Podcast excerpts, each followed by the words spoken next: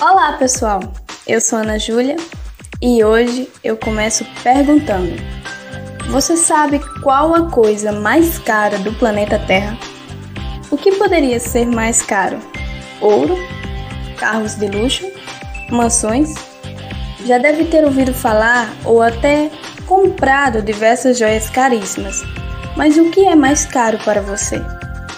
Qual o valor mais alto que consegue imaginar? Você sabe o que é antimatéria? Já ouviu falar ou sabe como pode ser produzida? Bom, no dia a dia nós acabamos tendo contato com a antimatéria e é essa a coisa mais cara do mundo.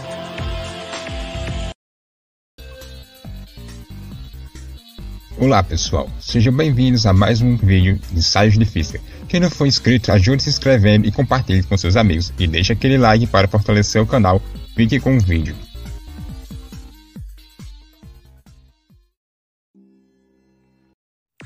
Enquanto a matéria conhecida é composta por átomos com núcleos carregados positivamente e elétrons carregados negativamente, a antimatéria é o oposto ela possui núcleo carregado negativamente e elétrons carregados positivamente.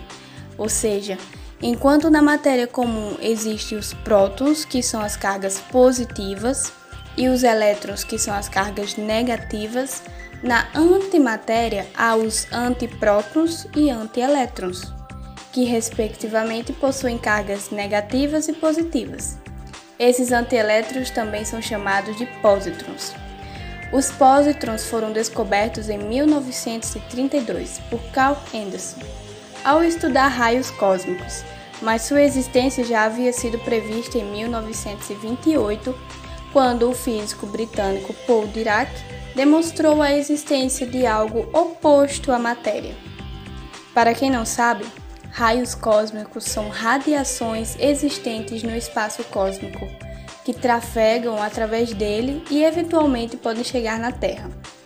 Eles também têm a capacidade de afetar o código genético dos seres vivos, induzindo-os a mutações. Mas a nossa atmosfera e o campo magnético terrestre também desempenham um importante papel, nos protegendo de boa parte da radiação cósmica. Muitos avanços na física de partículas aconteceram devido aos estudos de raios cósmicos. Um desses avanços foi a descoberta do pósitron, que por sua vez é uma antipartícula. Bom, em questão da massa, não há diferenciação entre partículas e antipartículas.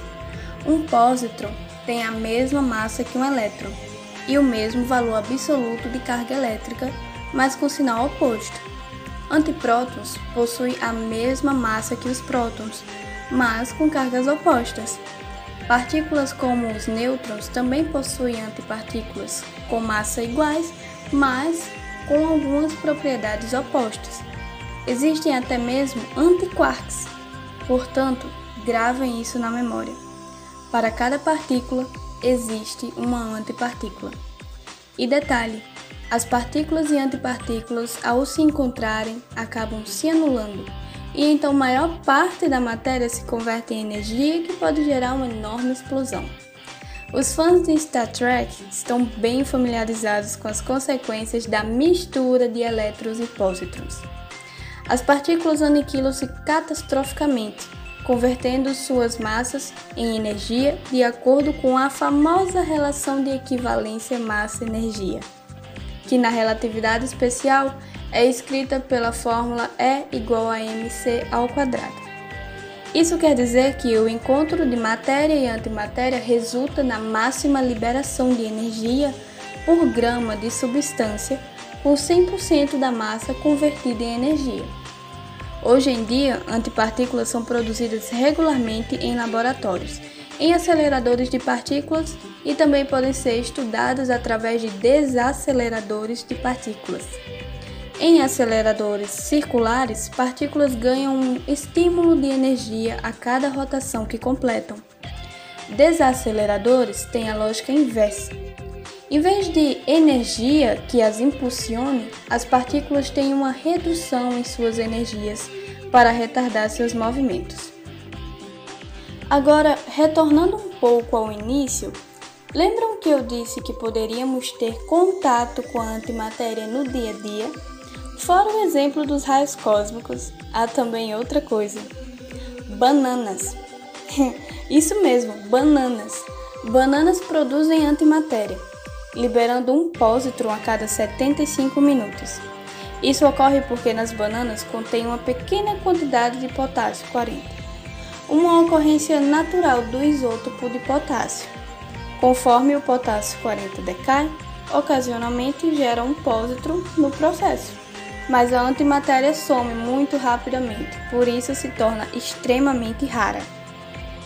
Além disso, uma nave espacial da NASA descobriu rajadas de antimatéria liberadas por tempestades. À medida que essas poderosas tempestades atingem a Terra, seus campos elétricos podem ejetar uma explosão de raios gama, conhecida como flash de raios gama terrestre. E agora os cientistas descobriram que esses flashes de tempestades também criam antimatéria. Alguns físicos especulam que o Big Bang deveria ter criado matéria e antimatéria em quantidades iguais. Como sabemos, quando ambas se encontram, elas se neutralizam, deixando para trás nada mais que energia. Portanto, em princípio, nenhum de nós deveríamos existir. Mas a verdade é que existimos. E até onde os físicos podem esclarecer é porque no fim da expansão do espaço-tempo, havia uma partícula extra de matéria para cada um bilhão de pares de matéria e antimatéria. Por isso, hoje existe muito mais quantidades de matéria do que antimatéria. Mas ainda requer muito estudo para explicar melhor essa assimetria. Alguns dos possíveis benefícios da antimatéria seria na área da saúde. Cientistas do CERN, que é a Organização Europeia para a Pesquisa Nuclear, já estudaram a antimatéria como uma candidata em potencial para terapia de câncer. Os estudos apontaram que essa radiação pode ser uma forma bem eficaz de detectar casos de câncer com maior antecedência. Apenas um punhado de antimatéria pode produzir uma quantidade imensa de radiação de energia. A aniquilação de 1 grama de antimatéria com 1 grama de matéria resultaria na liberação de 50 gigawatts de energia, o suficiente para manter uma lâmpada de 100 watts acesa por mais de 57 mil anos. Se usarmos toda essa energia nas investigações espaciais, isso possibilitaria, por exemplo, mandar satélites, foguetes e astronautas para o espaço com muito menos energia. Assim, eles ainda poderiam chegar bem mais longe. Assim, a antimatéria poderia ser útil na descoberta dos maiores mistérios do universo. No entanto, a humanidade produziu apenas uma minúscula quantidade de antimatéria. Isso porque o custo para criar antimatéria é enorme. Criar uma só partícula de antimatéria requer o uso de 10 mil partículas de matéria. Isso é feito em altíssimas velocidades, gastando uma quantidade enorme de energia, o que eleva muito, muito mesmo, os custos da operação. E por ser tão difícil de ser encontrada, ela se torna muito valiosa. O valor de 1 grama de antimatéria custa 62 trilhões de dólares. Por isso é tão difícil produzi-la. Estima-se que por ano um trilionésimo de grama de antiprótons é produzido. Um feito impressionante no estudo da antimatéria foi feito por alguns cientistas do CERN que no ano de 2020 conseguiram observá-la por cerca de 24 horas. E isso é algo inédito, considerando o fato de que, até então, o máximo de tempo de observação tinha sido apenas 15 minutos. Então, galera, apresentamos aqui um pouco sobre a antimatéria e suas características, e também o motivo dela ser a coisa mais cara da Terra. Espero que tenham gostado e até o próximo ensaio.